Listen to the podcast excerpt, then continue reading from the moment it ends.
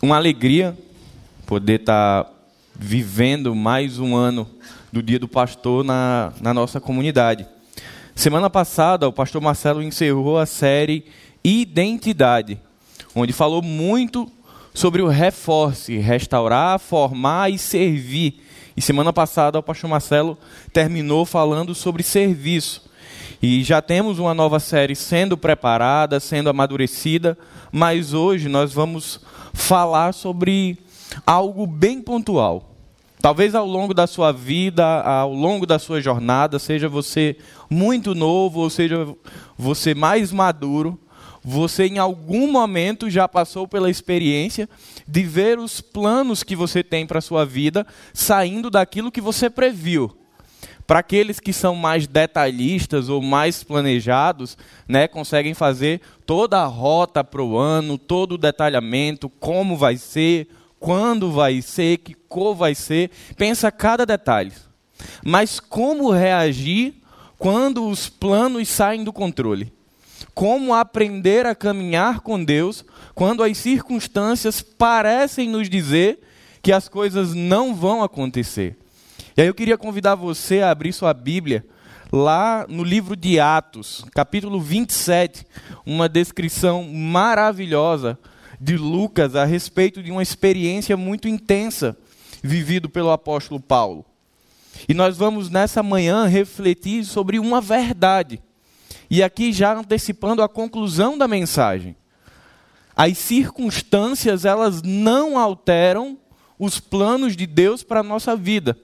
Mas, embora a gente creia nisso como um fato e como uma verdade, viver a experiência de perceber que as coisas aparentemente saíram do nosso controle, e que bom que elas saem do nosso controle, para nos mostrar que não somos nós quem devemos controlar, mas sim o Senhor, é que a gente vai aprender com essa experiência de Paulo no capítulo 27 de Atos, quando ele está preso, ele precisa ser levado a Roma para falar com Herodes. Era uma região, uma igreja que Paulo sempre teve um desejo muito grande de encontrar, mas certamente não nas condições que vão acontecer no capítulo 27. E nós vamos aprender tanto com Paulo, quanto com o oficial romano, quanto com o capitão do navio, o piloto do navio, os marinheiros, algumas lições para a nossa vida, para que possamos não somente entender na nossa mente, mas principalmente no nosso coração, que as circunstâncias não alteram os planos de Deus. O capítulo 27 é um pouco longo, mas por se tratar de uma narrativa, a gente vai ler todo o capítulo. Diz o texto: Quando chegou a hora, zarpamos para a Itália. Paulo e muitos outros prisioneiros foram colocados sob a guarda de um oficial romano chamado Júlio, capitão do regimento imperial. Aristarco, um macedônio de Tessalônica, nos acompanhou. Partimos no navio que tinha vindo do porto de Adramítio, no litoral noroeste da província da Ásia. Estavam previstas diversas paradas em portos ao longo da costa. No dia seguinte, quando ancoramos em Sidom, Júlio demonstrou bondade a Paulo, permitindo-lhe que desembarcasse para visitar amigos e receber ajuda material deles. Quando partimos de lá, fomos costeando a ilha de Chipre, devido aos ventos contrários que tornaram difícil manter o rumo. Prosseguindo por mar aberto, passamos pelo litoral da Sicília e da Panfilha, chegando a Mirra, na província de Lícia. Ali, o oficial do comando encontrou um navio egípcio de Alexandria que estava de partida para a Itália e nos fez embarcar. Navegamos vagarosamente por vários dias e, depois de muitas dificuldades, nos aproximamos de Quinido. Por causa dos ventos contrários, atravessamos para Creta, acompanhando o litoral menos exposto da ilha, de fronte ao cabo de Salmona. Costeamos a ilha com grande esforço até que chegamos a bons portos, perto da cidade de Laceia. Havíamos perdido muito tempo, as condições climáticas estavam se tornando perigosas para a navegação, pois se aproximava o fim de outono, e Paulo tratou dessa questão com os oficiais do navio. Disse ele: Senhores, se prosseguirmos, vejo que teremos problemas adiante. Haverá grande prejuízo para o navio e para a carga e perigo para a nossa vida. Mas o oficial encarregado dos prisioneiros deu mais ouvidos ao capitão e ao proprietário do navio do que a Paulo. E uma vez que Bons Portos era uma enseada aberta, um péssimo lugar para passar o inverno, a maioria da tripulação deseja ir a Fenice, que ficava mais adiante na costa de Creta, e passar o inverno ali. Fenice era um bom porto, com abertura apenas para o sudoeste e noroeste. Quando um vento leve começou a soprar do sul, os marinheiros pensaram que conseguiriam chegar lá a salvo. Por isso levantaram âncora e foram costeando Creta. Mas o tempo mudou de repente e um vento como um furacão chamado Nordeste soprou sobre a ilha e nos empurrou para o mar aberto. Como os marinheiros não conseguiam manobrar o navio para ficar de frente ao vento, desistiram e deixaram que fosse levado pela tempestade. Navegamos pelo lado menos exposto de uma pequena ilha chamada Cauda, onde com muito custo conseguimos içar para bordo o barco salva-vidas que viajava rebocado. Então os marinheiros amarraram cordas em volta do casco do navio para reforçá-lo, pois temiam ser arrastados para os bancos de areia de Sirte, diante do litoral africano. Por isso baixaram a âncora flutuante para desacelerar o navio e deixaram que fosse levado pelo vento. No dia seguinte, com ventos com força de vendaval, continuavam a castigar o navio. A tripulação começou a lançar a carga ao mar. No terceiro dia, removeram até mesmo parte do equipamento do navio e o jogaram fora. A tempestade terrível prosseguiu por muitos dias, escondendo o sol e as estrelas, até que perdêssemos todas as esperanças. Fazia tempo que ninguém comia. Por fim, Paulo reuniu a tripulação e disse: Os senhores deveriam ter me dado ouvidos no princípio e não ter deixado bons portos. Teriam evitado todo este prejuízo e esta perda, mas tenham bom ânimo. Olha só o que Paulo diz: tenham bom ânimo, o navio afundará mas nenhum de vocês perderá a vida. Pois ontem à noite um anjo de Deus, a quem pertenço e sirvo, se pôs ao meu lado e disse: Não tenha medo, Paulo. É preciso que você compareça diante de César. E Deus, em sua bondade, concedeu proteção a todos que na navegavam com você. Portanto, tenha bom ânimo. Creio em Deus, tudo ocorrerá exatamente como ele disse. É necessário, porém, que sejamos impulsionados para uma ilha. Por volta da meia-noite, na décima quarta noite da tempestade, enquanto éramos levados de um lado para o outro no mar Adriático, os marinheiros perceberam que estávamos perto da terra firme, lançaram a sonda e verificaram que a água tinha 37 metros de profundidade. Um pouco depois, lançaram novamente a sonda e só encontraram 27 metros. Temiam que se continuássemos assim, seríamos atirados contra as costas na praia. Por isso lançaram quatro âncoras da parte de trás do navio e ansiavam para que o dia chegasse logo. Dando a entender que iriam lançar as âncoras da parte da frente, os marinheiros baixaram o barco salva-vidas na tentativa de abandonar o navio. Paulo então disse ao oficial no comando e aos soldados: se os marinheiros não permanecerem a bordo, vocês não conseguirão se salvar. Então os soldados cortaram as cordas do barco salva-vidas e o deixaram à deriva. Enquanto amanhecia, Paulo insistiu para que todos comessem. De tão preocupados, vocês não se alimentam há duas semanas, disse ele. Por favor, comam alguma coisa agora para seu próprio bem, pois nem um fio de cabelo da sua cabeça se perderá. Em seguida, tomou um pão, deu graças a Deus na presença de todos, partiu em pedaços e comeu. Todos se animaram e começaram a comer. Havia ali um total de 276 pessoas a bordo. Depois de se alimentar, a tripulação aliviou o peso do navio mais um pouco, atirando ao mar toda a carga de trigo. Ao amanhecer, não reconheceram a terra, mas viram uma enseada como uma praia e cogitaram que seria possível chegar ali e atracar o navio. Então cortaram as âncoras e a deixaram no mar. Depois afrouxaram as cordas que controlavam os lemes, levantaram a vela da frente e foram rumo à praia. Mas o navio foi apanhado entre duas correntezas contrárias e encalhou antes do esperado. A parte da frente se encravou e ficou imóvel, enquanto a parte de trás, atingida pela força das ondas, começou a se partir. Os soldados queriam matar os prisioneiros para que não nadassem até a praia e depois fugissem. Mas o oficial do comando, porém, desejava poupar a vida de Paulo e não permitiu que executassem seu plano. Ordenou aos que sabiam nadar que saltassem ao mar primeiro e fossem em direção à terra.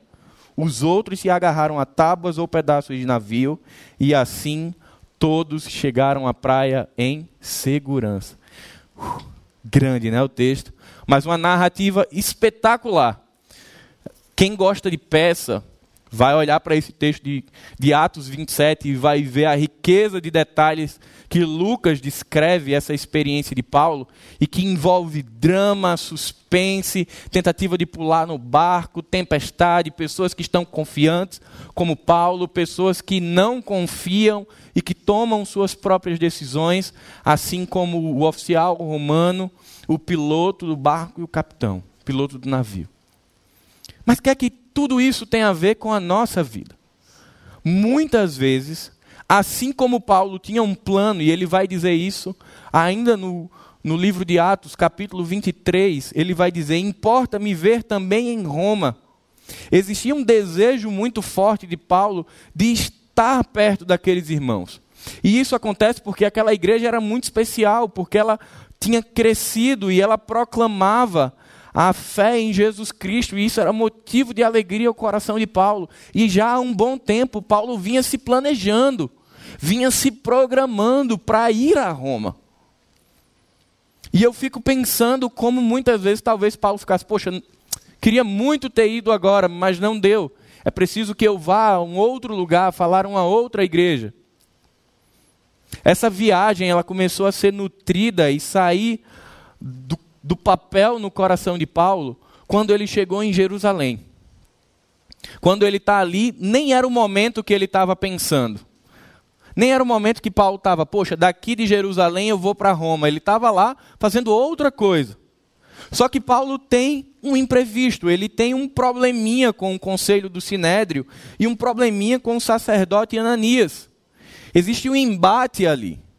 E Paulo é acusado Paulo é levado a Festo, e Festo diz: Olha, peraí, eu vou encaminhar Paulo para Roma. Ele vai conversar com Herodes. E aí eu fico imaginando, talvez, a, a mente de Paulo pensando: Bom, não eram essas as circunstâncias que eu gostaria de ir a Roma. Eu não gostaria de ir a Roma sendo escoltado por um oficial romano. Eu não gostaria de ir a Roma sendo prisioneiro. Mas veja só a diferença entre o plano de Paulo, os projetos de Paulo e os planos de Deus. O fato é que Paulo vai chegar a Roma. Aquilo que estava no coração dele vai acontecer, mas não pelos meios, mas não pelos caminhos que ele imaginava. Assim como Paulo, eu e você também somos pessoas sonhadoras. Também somos pessoas que fazemos planos, que já imaginamos tudo na mente. Alguns ainda mais. Eu sou do tipo de pessoa que já visualizo todos os detalhes, que vejo cores, como vão ser as coisas e fico imaginando situações, criando na cabeça como tudo vai acontecer. E quando a gente está vivendo isso é maravilhoso. Porém, quando nós nos deparamos com a vida real, aquilo que está por trás do imaginário e do simbólico, muitas vezes o coração se entristece, o coração fica magoado, fica triste, porque nós percebemos que o nosso projeto não vai sair do jeito que nós imaginávamos. E muitas vezes essa frustração ela acontece porque nos nossos projetos não estão incluídos a presença de Deus e o relacionamento com Deus. Muitas vezes na nossa vida, na minha vida, a gente traça o plano, define o plano e leva para Deus e diz: Deus, está aqui só para o Senhor assinar e carimbar. Só que muitas vezes o nosso coração não vai preparado para que o Senhor dos nossos projetos diga: ok, mas antes de assinar e carimbar, tem alguns pontos aqui que eu preciso ajustar. Não vai ser exatamente como você está imaginando, porque algumas etapas desse plano, desse sonho, desse projeto, não é como você quer, é como eu quero. E é isso que eu vejo acontecendo na vida de Paulo. A programação era uma, a programação de Paulo era uma para Roma. A programação de Deus para levar Paulo a Roma é outra completamente diferente. Fato é que quando nós estamos em situações semelhantes a essa de Paulo, Às vezes a gente, quem gosta de xadrez vai entender um pouco melhor. A gente se sente em xeque, com poucas possibilidades, sem poucas opções do que mudar, a não ser encarar aquilo ali como uma realidade. E muitas vezes isso nos deixa fragilizados, frustrados, temerosos, desanimados, porque perdemos o controle. Sensação de impotência. Mas graças a Deus, e não é fácil dizer isso quando se está vivendo o que Paulo está vivendo, mas graças a Deus que Deus nos permite viver esse momento de impotência, de perceber que não há nada a ser feito a não ser nos rendermos a Deus e termos os planos de Deus como sendo os planos para nós. E entender que nossos planos, nossos projetos, eles não são concretos. Eles não são inalteráveis. Eles precisam estar condicionados à vontade de Deus. E quando a gente vive isso, essa realidade que Paulo está vivendo, de ver o trajeto mudando, de ver o percurso mudando, é rompida aqui uma falsa ideia, e glória a Deus porque isso acontece em nossas vidas. Se rompe aqui uma ideia de que temos domínio e poder sobre nossas vidas, ou que temos controle. Porque, na teoria, muitas vezes nós sabemos falar sobre um Cristo que é poderoso, que é Senhor de nossas vidas, que governa tudo, que tem a criação sob a mão. Nós sabemos falar sobre isso. Mas nós só conseguimos viver isso no momento em que o joystick sai da sua mão. O controle do videogame da vida sai da mão. Porque são nessas circunstâncias que a gente aprende a dizer: olha, eu não tenho tanta força e tanto poder e tanta previsibilidade sobre o futuro como eu achava. E eu preciso me render a Jesus. E são nesses momentos que uma pergunta sempre ecoa o coração: O que fazer quando não há nada a ser feito? Quando o plano muda, quando o projeto muda, quando aquilo que você já há um tempo vem maturando, você vê, não vai sair. O que é que a gente faz? A gente olha para Paulo e vê Paulo submisso, entregue. Paulo não questiona o texto, o relato de Lucas é extenso, mas ele não traz em nenhum momento o apóstolo Paulo dizendo: Peraí, Senhor, eu queria estar com a igreja de Roma num momento feliz. Era isso que eu sonhava. Paulo não questiona, ele se rende. Não, são esses os planos de Deus? Eu vou. Talvez você já tenha vivido essa experiência de ver os planos mudarem e você já tenha dado esse passo de amadurecimento e descansado na presença do Senhor, porque você viu que no final os planos de Deus eles se concretizam apesar das circunstâncias, apesar dos vendavais, apesar das tempestades e apesar das mudanças de rumo. Perceber as circunstâncias que Paulo se encontrava perceber que ali ele estava preso e ele não podia fazer muita coisa. Paulo não podia escolher o navio, Paulo não podia escolher o comandante, Paulo não podia escolher o trajeto. Mas ainda bem que Paulo gostava de falar, ele ali dizia: Olha, não é momento de viajar, fica aqui, o tempo não está bom, a gente vai ter prejuízos. E aí a gente tem uma nova pergunta: quem será que estava conduzindo Paulo? O relato de Lucas dá nome ao oficial de Roma. Júlio. Júlio tinha sido o oficial responsável por fazer a, a transferência de Paulo até Roma, de levar Paulo até a presença de Herodes. E era uma responsabilidade enorme. Ele precisava garantir que o prisioneiro chegasse lá. Caso contrário, se Paulo fugisse ou se qualquer outro prisioneiro fugisse, a vida do próprio oficial seria tirada. Mas aí eu me pergunto: quem será que estava conduzindo a vida de Paulo? Será que realmente era Júlio? Será que realmente era o oficial romano? Eu creio que não. Quem estava conduzindo a vida de Paulo desde o início, quando ele chega em Jerusalém, quando ele tem um desentendimento com o Sinédrio, quando ele tem um desentendimento com Ananias, desde antes, Deus já estava alterando a etapa do projeto de chegar em Roma. E quando ele vai para a embarcação, quando começa de fato a navegação, Deus está no comando. O projeto agora não está sendo mais conduzido por Paulo, nem tampouco por Júlio. Está sendo conduzido por Deus. Perder a mão do controle remoto, perder a mão nessa falsa ideia de que nós controlamos a nossa vida, é uma oportunidade de revelar, de escancarar o nosso coração sobre quem de fato é o Senhor de nossas vidas. De percebermos que não é o detalhamento do projeto, que não é dinheiro, que não é nada que nos traz segurança a não ser o Senhor. E quando tudo isso acontece e a gente vê tudo fora do lugar, e a gente abre a planilha e quem gosta de finanças tem muito disso, né? Abre o, o cronograma com as etapas, o valor do investimento e você olha e diz: "Peraí, pelo amor de Deus, mudou tudo. Não sobrou nada aqui." Deus está dizendo: essa é a hora de eu ser o Senhor da sua vida. Esse é um momento onde a gente sai de uma vida frustrada, que pensa que está desamparada, que está com medo, que está descontente, e a gente vira uma chave para dizer agora sim começa uma vida de dependência com Deus. Meus irmãos, em alguns momentos o Senhor faz conosco do mesmo jeito que ele fez com Paulo. E olhe que o apóstolo Paulo não tinha problema com isso. Mas ele retira, o Senhor, em alguns momentos, retira todas as possibilidades de nós conduzirmos o plano. E é quando isso acontece que a gente aprende a se relacionar com Deus de uma maneira serena, de uma maneira relacional e de uma maneira dependente. A experiência do naufrágio de Paulo nos dá a oportunidade de olharmos para esses personagens e fazermos uma reflexão em nossas vidas.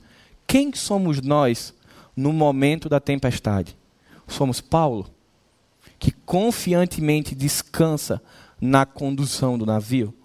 Somos Paulo, que, rece que recebe uma notícia que quando eu li eu fiquei rindo. Porque você imagina só, chega um anjo e diz: Paulo, é o seguinte, o barco vai naufragar. Eu, Paulo, já não escutaria mais nada dali para frente. Porque quando ele diz que o barco vai naufragar, eu digo: vai sobrar o que, Senhor? Mas não se preocupa não, porque vai salvar todo mundo. Nem um fio de cabelo se perde. Paulo descansa nisso. Gente, não é uma notícia comum não. É como alguém chegar para a sua vida e dizer assim: olha, o teu projeto, o teu plano, ele vai ser frustrado. Ele não vai sair como você quer, mas fica tranquilo, porque vai ser como Deus quer. E ter essa resposta que Paulo teve é um desafio para a nossa vida. E aí a gente vai dividir esse texto de Atos capítulo 27 em algumas cenas, como numa peça, e extrair algumas lições, para que possamos sair hoje aqui nessa manhã muito reflexivos e confiantes de que mesmo que a embarcação mude o rumo, de que ainda que os ventos fortes soprem contra nós, ainda que as condições climáticas sejam adversas, o Senhor continua conduzindo o barco até quando ele naufraga. Porque, infelizmente, algumas comunidades com uma teologia errada parecem ensinar que Deus só está no barco quando ele chega em segurança. Mas quando a gente olha para a narrativa de Lucas sobre Paulo, a gente entende que Deus está no comando. Ele está no barco, até mesmo quando ele naufraga. Porque ele conduz Paulo, os marinheiros, os 276 prisioneiros, todo mundo que estava naquele barco chega são e salvo. Uns nadam, outros chegam boiando, mas chegam. Cena 1. Desprezando os sinais e as placas de sinalização.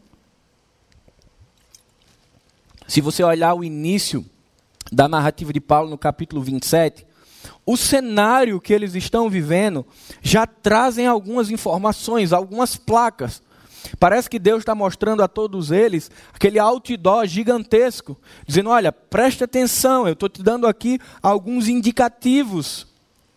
Nesse momento que Paulo está sendo conduzido e ele sai de Cesareia, eles encontram um barco de cabotagem e eles navegam 130 quilômetros em um dia e chegam em Sidom. O tempo está até agradável, o tempo de navegação está tranquilo, vamos seguindo.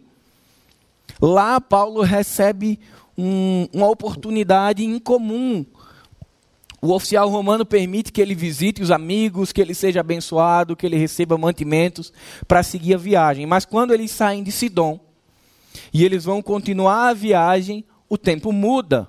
Começa a ficar um pouco mais difícil, porque ventos vindos do oeste, e aqui o, o outono está encerrando e está chegando o inverno.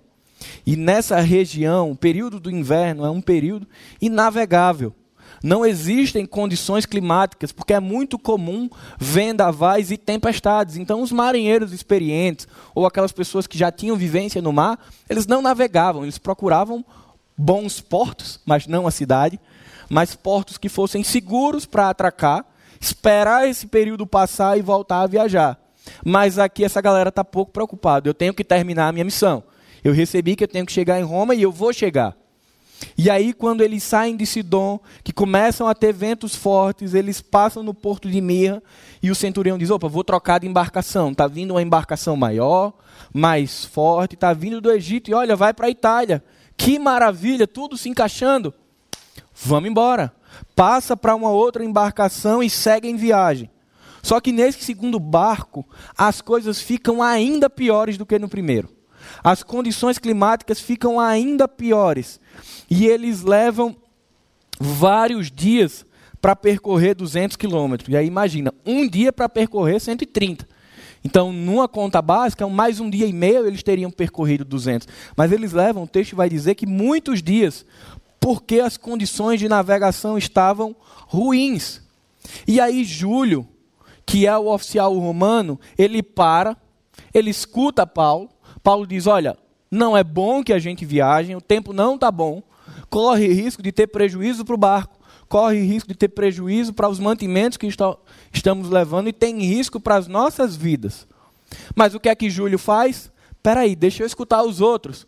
Comandante, o que é que o senhor acha? Vamos embora. Piloto, o que é que você acha? Vamos embora. Então, aquela conta básica, três contra um.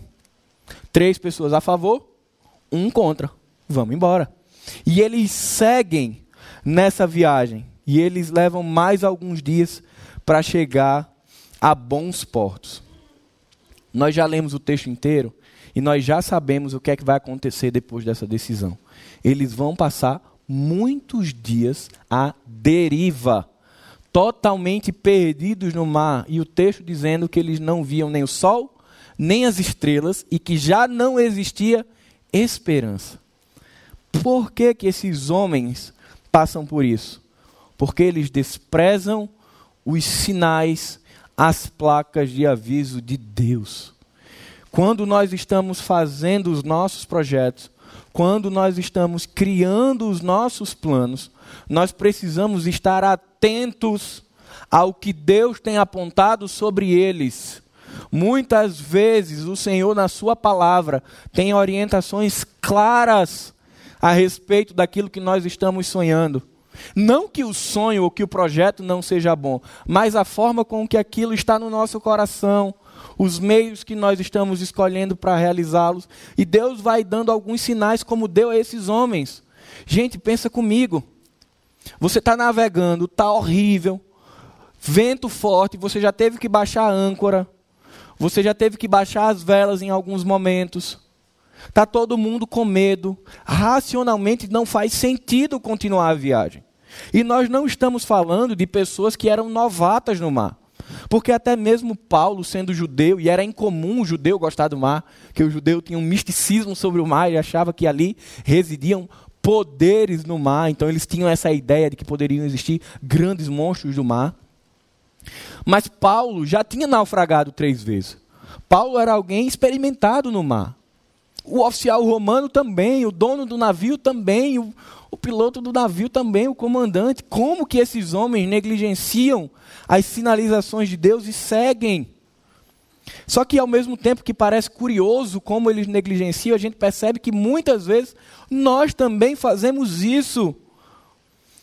O Senhor nos dá alerta de como está a temperatura espiritual na nossa casa. Muitas vezes tentamos insistentemente concretizar algumas ações e as coisas sempre dando errado. E a gente muitas vezes não pergunta, Senhor, será que isso que eu estou insistentemente querendo fazer é o que o Senhor quer? E muitas vezes a gente vai igual a pedra mole, em água mole em pedra dura, tanto bate até que fura. Só que no final a gente se arrebenta. Então nós não podemos seguir com os nossos projetos ou com nossos sonhos quando as placas de Deus são contrárias. Nós precisamos estar atentos ao que os nossos irmãos falam, ao que o Senhor fala através da palavra, às circunstâncias por trás das decisões que temos que tomar.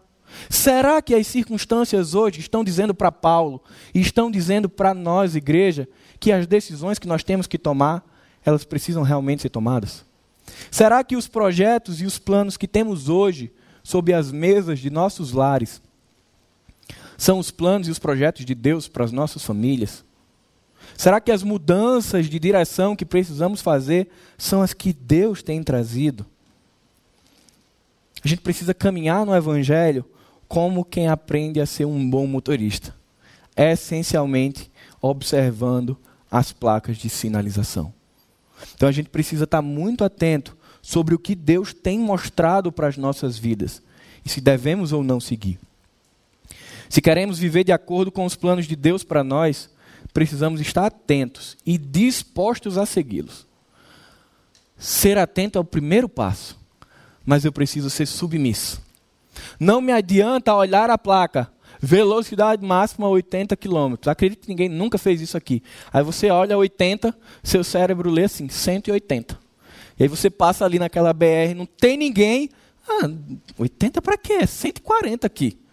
Então não adianta a placa de sinalização se ela não é real, se eu não estou disposto a segui-la. Então a grande sacada de Paulo aqui não é só enxergar o que Deus está mostrando, é se submeter ao que Deus está mostrando. Então, viver os planos de Deus na nossa vida significa entender as, sina as sinalizações, entender as placas de alerta, mas assim como Paulo, se submeter às placas de alerta. E aí a gente segue viagem. A segunda cena deixando-se levar pela aparência e pela maioria. Eu tive que ficar em casa rindo desse texto, porque eu disse: será que está contando Paulo às vezes isso daqui? Júlio está ali, chegou em bons portos, não teve uma viagem muito boa, não sabe se vai para frente, não sabe se fica por ali, mas Bons Portos não era uma cidade tão legal, mas era mais segura. Vamos fazer o seguinte: vamos ser democrático a gente vai aprender que no Evangelho a gente tem que ser teocrático e não democrático. E aí, quase que Júlio faz, não sei quem conhece, aquele jogo do palitinho, né? Quase isso. O que que você acha? Vamos, você, vamos, você, vamos, você. Ah, Paulo, tu é do contra. Que cara chato, só você não quer ir? Bola fora. Três contra um, vamos embora. Júlio se deixa levar pela maioria. E aí eles começam a navegar. E eu imagino o coração de Júlio e do, do capitão e do dono do navio querendo rir de Paulo, porque o texto diz que no início o tempo de navegação tá bom. Então, eu imagino eles querendo dizer: olha, Paulo, você achando que ia dar problema? Deu não, cara. Tá tranquilo, olha, a gente tá viajando aqui na paz. Só que logo em seguida tem uma reviravolta no clima e as condições climáticas, as condições de navegação ficam horríveis. Dois erros Júlio comete. Primeiro, ele se deixa levar pela maioria. Ele acredita que o que a maioria das pessoas acham que é certo é certo. Meus irmãos, viver o evangelho, viver uma jornada de discipulado com Deus significa muitas vezes não ser levado pelo efeito manada. Significa que em alguns momentos todo, todo mundo está indo numa direção, mas Deus está dizendo é por outra direção. Então não existe democracia no Evangelho. Existe teocracia. Agora, o que tem são pessoas que se submetem à autoridade de Deus, porque são discípulos e são servos, e tem pessoas que querem ser Deus e dizem: Não, Senhor, o Senhor dá seus argumentos, eu dou o meu, e no final a gente vê quem vai ser, vai ter o argumento mais forte. E não é isso que o Evangelho chama. E esses homens erram por isso, porque querem usar a democracia para decidir uma para tomar uma decisão tão importante. E a outra coisa, um outro erro bobo, tolo que eles tomam. Eles acreditam que o tempo que parece bom é um sinal de avançar. Eu já passei por isso. Não, se o Senhor tiver nisso daqui, Ele vai abrir as portas. E aí, no primeiro frechezinho que a porta começou a abrir, eu pedi Deus, fui. A porta nem estava abrindo. Era, às vezes, uma ranhurazinha que tinha, eu já achava que era Deus e fui. Então, muitas vezes, assim como esses homens, nós olhamos um tempo que parece favorável, que parece que Deus está apontando o caminho e a gente vai. E aí, daqui a pouco, Deus mostra: não, eu não estava abrindo porta nenhuma. Você viu um pequeno freixo de luz e você foi. Nós precisamos fugir contra esses dois erros básicos. Precisamos dar ouvidos às pessoas que têm experiência. Precisamos dar ouvido à palavra de Deus, para que tenhamos decisões que sejam definidas a partir do que Deus diz para as nossas vidas. Aqueles homens passam por tudo isso, mas talvez se eles tivessem escutado Paulo e tivessem ficado em bons portos, eles não tivessem vivido tudo isso. Mas sabe por que é tão difícil para a gente, irmãos? Porque nós vivemos numa sociedade opressora que não nos ensina a lidar com frustrações, que nos ensina a sermos reizinhos e rainhas desde muito cedo e que parece que nós temos a autoridade para fazer tudo como queremos, e não é assim. Um outra, uma outra questão que potencializa essa nossa dificuldade é que nós somos imediatistas. Eu não sei você, mas eu sou imediatista. Ah, essa semana mesmo, Niele está quase me amarrando. Porque ela disse: Vamos trocar o sofá? Trocamos. Ela só fez comentar, e se a gente trocasse isso e aquilo? Daqui a pouco eu já estava olhando tudo. Ela disse, ei, eu só falei, e se? Mas como eu sou imediatista, eu já estava ali com tudo. Aí ela fez, tem dinheiro? Eu disse, tem não, né? Então, e às vezes a gente é assim, né? Nem dá para fazer, mas a gente já foi. Porque a gente é oprimido por essa ideia de que os nossos desejos, eles têm que ser realizados a qualquer momento. Quantas vezes a sociedade não diz desse jeito, meu irmão? Olha, esse é o momento. Se você não fizer agora, pode ser que você não tenha outra oportunidade. E aí a gente vira refém do imediatismo. Mas quando a gente está submisso ao que Deus quer, a gente descansa no Senhor até que Ele mostre claramente a sua vontade. Sabe como é que Deus mostra claramente a Paulo? Deus manda um anjo falar a Paulo: fica tranquilo, não tenha medo, o barco vai naufragar, mas vocês vão chegar seguros. Eu não quero dizer que você tem que esperar um anjo, mas Deus vai falar de maneira clara ao nosso coração. Eu gosto de falar que se a gente não está com paz no coração, não é hora de tomar decisão. Se a gente não tem muito claro o suporte da palavra de Deus para as nossas decisões, não tome. Se o seu projeto ele é contrário ao que as escrituras dizem, pare. Se os nossos projetos não glorificam a Deus, para o projeto. Caso contrário, a gente talvez siga numa jornada parecida com eles e enfrente uma tempestade horrível. Não permita que a opinião da maioria se sobressaia em relação a uma vida piedosa de oração e de submissão à palavra. Não permita que as aparentes boas oportunidades que se apresentam sejam mais relevantes do que perceber a serenidade e a paz que Deus nos dá quando estamos sob o comando dEle. Precisamos entender, meus irmãos, eu preciso falar isso ao meu coração. Você não é comandante. Você não é capitão da sua vida. Eu preciso dizer isso contra os meus pecados. Você é tripulação. O comando já tem alguém. É Jesus. Porque quando a gente entende que nós somos tripulação nessa embarcação e não Senhor, a gente evita de fazer como eles, que ficaram à deriva. E aí a terceira cena: navegação sem controle. Por insistência deles de seguirem viagem, mesmo quando o tempo era contrário. O texto vai dizer que chega um momento em que a tempestade está tão forte, que o vendaval está tão forte, que eles começam a lançar os cereais fora. Eles baixam as velas porque o barco está muito agitado e eles resolvem deixar o barco à deriva. E sabe o que acontece quando um barco fica à deriva? Ele perde totalmente o controle, ele sai do prumo, ele sai do, da rota, ah, alguns historiadores vão dizer que eles saem tanto da rota que eles estão a mais de 800 quilômetros distante do local que eles deveriam estar. E as condições ficam tão ruins que ninguém vê mais sol nem estrela. Desesperança total. Se aqueles homens tivessem dado ouvido a Paulo, talvez eles não tivessem visto isso, vivido isso. Na vida com Deus, temos ao menos dois caminhos para falar sobre dependência. Tem um caminho que é o melhor caminho, que é voluntariamente dizer: Senhor, está aqui o controle da minha vida, não sou eu que a governo, não sou eu que bato o martelo nos planos, o Senhor é literalmente um Deus que tem senhorio sobre mim. Esse é o caminho ideal. Qual é o caminho que muitas vezes nós trilhamos? É o de, Senhor, tu é o está aqui o controle. 15 minutos depois, me dá aqui rapidinho, Deus, vou só fazer um ajuste na rota. Bota, pronto, Deus, está aqui. E fica naquela. Dá o controle a Deus, toma o controle de volta.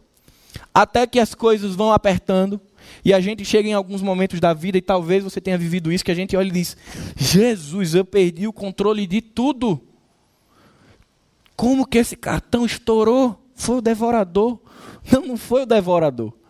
Foram os devoradores donos do cartão, né? Satanás não passa cartão de crédito em lugar nenhum.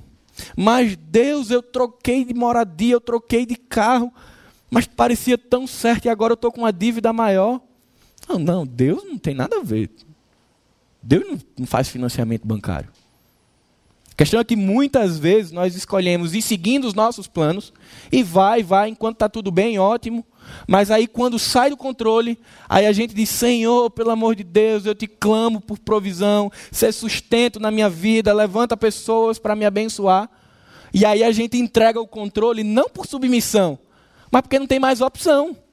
E não é esse o caminho que o evangelho chama. A submissão a Deus, ela precisa ser voluntária. Esses camaradas do texto, eles, eles recebem de bom grado a fala de Paulo. Sabe por quê, irmãos?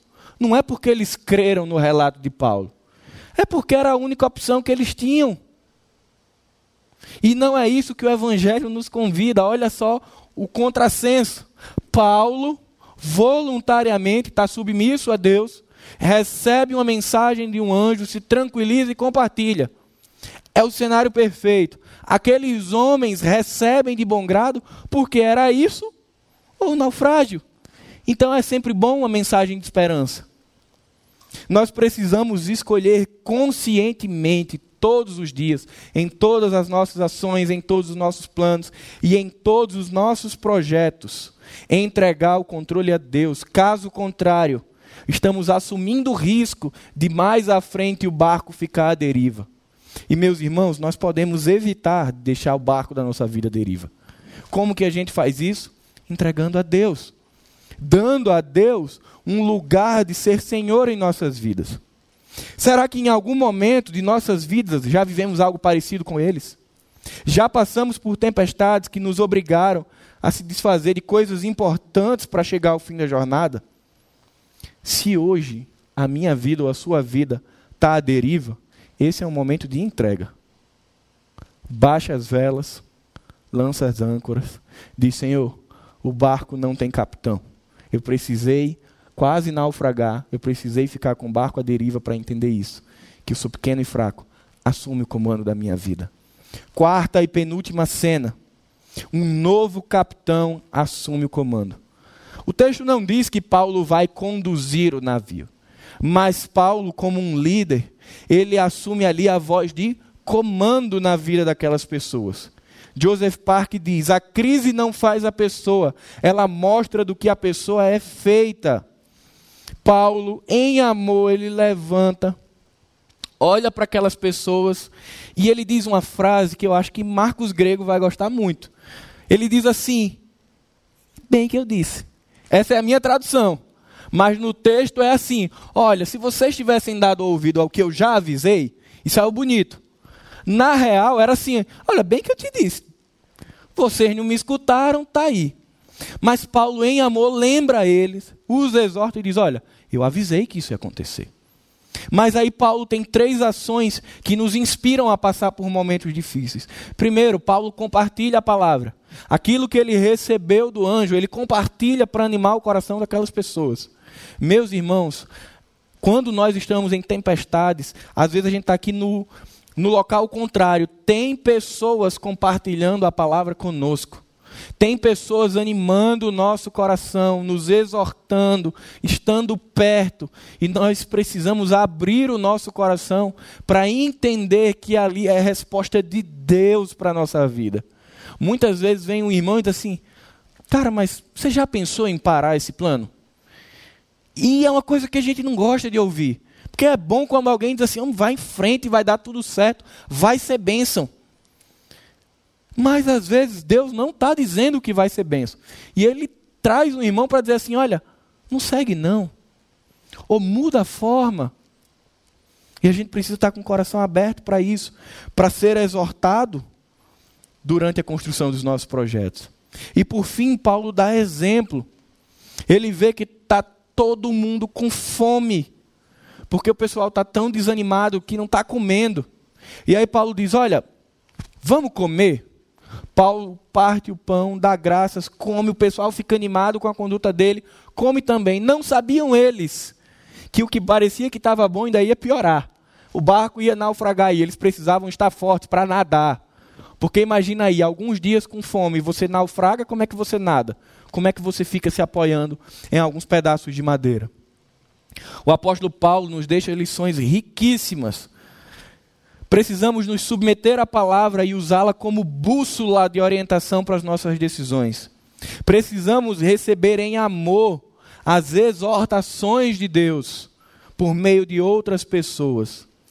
E precisamos estar fora do controle para que Deus controle as nossas vidas, não somente durante a tormenta, mas também durante a bonança.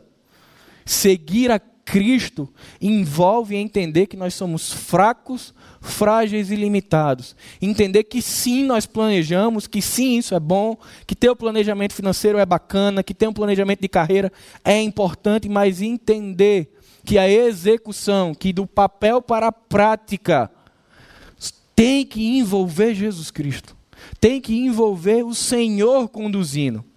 Se a gente não faz isso, a gente perde relação de senhorio com Deus, a gente perde relação de dependência, a gente não vê provisão, a gente não vê proteção de Deus, nem vê orientação. Não porque Ele não dá, mas porque nós não estamos dispostos a vê-lo. Então a gente precisa realinhar isso internamente para que a gente se sinta cuidado por Deus e viver isso que Paulo disse. O barco balançando, o vento para lá e para cá, tudo escuro, sem estrela. Estou seguro, estou com Jesus. O plano não é meu, é dele. Precisamos parar agora e rever quais têm sido os nossos sonhos, os nossos planos e os nossos projetos. E fazer uma pergunta: quem é o capitão desses planos? É Jesus? Fantástico. Não é Jesus? Aborta a missão. Suspenda ou cancele qualquer projeto que não tenha Jesus Cristo como comandante do barco.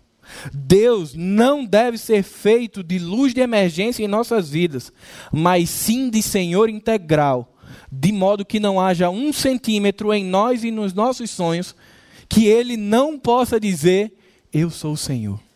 E por fim, meus irmãos, Deus sempre esteve no controle. Cena 5. No último dia, o pior aconteceu. Eu imagino todo mundo de barriga cheia, animados com a palavra de Paulo, vai dar tudo certo. No último dia o tempo começa a ficar ameno, eles já estão começando a ver uma enseada e vamos chegar em segurança. Começa a vir um contrafluxo de marés. O barco começa a ficar agitado. E eu fico imaginando, se fosse eu, eu estaria dizendo assim: de novo, Senhor. Eu não acredito, não. Eu passei por isso todinho. Está parecendo que vai ficar bom e de novo vai ficar ruim. Parece Chicó, né? Fica rico, fica pobre, fica rico, fica pobre. Tá bom, tá ruim, tá bom, tá ruim. Ah, no Nordeste a gente diz, isso é um stick and collie. Coisa chata. E aí o que acontece no coração dessas pessoas é, rapaz, vai dar errado. Vamos fazer o quê? Vamos matar os prisioneiros, porque se eles chegarem lá e fugirem, vai dar ruim para a gente. Vamos jogar tudo que está no barco e vamos tentar chegar. E aí Paulo novamente diz: Olha, vocês não podem tomar nenhuma decisão, vocês precisam confiar no que foi dito. E aí, eles cortam os barcos salva-vidas para que ninguém saia, deixam todo mundo no barco. O barco ele vai encalhar, ele fica com a parte da frente presa na areia, as ondas batendo atrás, e eu fico imaginando o desespero daquelas pessoas. E aí o que é dito é: aqueles que sabem nadar, pulem e aos que não sabem, agarrem-se aos pedaços da embarcação que estão quebrando. E aí o texto chega no momento mais lindo. O barco naufraga. O plano não acontece como esperado. Aquilo que mais se temia, o barco afunda. E o que fazer quando o barco afunda? O que fazer quando as coisas estão fora de controle, quando o perigo está à vista, quando a sensação de impotência, de impotência já tem tentado nos, com, nos, nos dominar completamente. O apóstolo Paulo ele traz uma lição valiosa para enxergar, para encerrarmos essa mensagem. Cada um de nós vive a sua própria tempestade. A do apóstolo Paulo foi essa, não foi a primeira já era o quarto naufrágio dele. Eu tenho as minhas tempestades. Você tem as suas tempestades. Tem aqueles momentos que a correnteza é contrária, que agita o barco, que os ventos balançam o barco, que parece que tudo vai dar errado. Mas é nesse momento que uma pergunta precisa ecoar. E ela ecoa desse texto de Atos 27. E ela ecoou no meu coração a semana inteira. Quem controla a sua vida? Quem está à frente do seu barco? A gente não precisa esperar a tempestade chegar para dizer: Senhor, toma conta da minha vida. A gente não precisa esperar os planos serem frustrados para a gente aprender que Deus tem o controle de todas as coisas e que, mesmo que as circunstâncias mudem, Ele continua no barco conceitualmente a gente sabe que Deus é Senhor. Mas é na tempestade. São em momentos que a gente percebe que está fora de controle que a gente pode literalmente sair do que está na cabeça. Deus é Senhor. E ir para o coração. E olhar para as nossas mãos e perceber. Não tem mais o controle. E que bom que o Senhor tomou o controle. E essa história, meus irmãos, ela só termina bem. Paulo só chega em Roma com todas essas pessoas, 276 pessoas vivas, porque Deus sempre esteve no controle. Quando tudo vai bem, Ele está no controle. Quando tudo aparentemente vai mal, Ele está no controle. Quando aquilo que você planejou com sua família se concretiza, glória a Deus, Ele estava no controle. Mas quando os sonhos também não se realizam da forma que a gente quer, ele também está no controle. Ele nunca está fora do barco. Muitas vezes a gente está olhando para o canto errado do barco, mas ele sempre esteve lá. Deus sempre esteve com Paulo durante todo o trajeto. Onde está Deus nos seus projetos?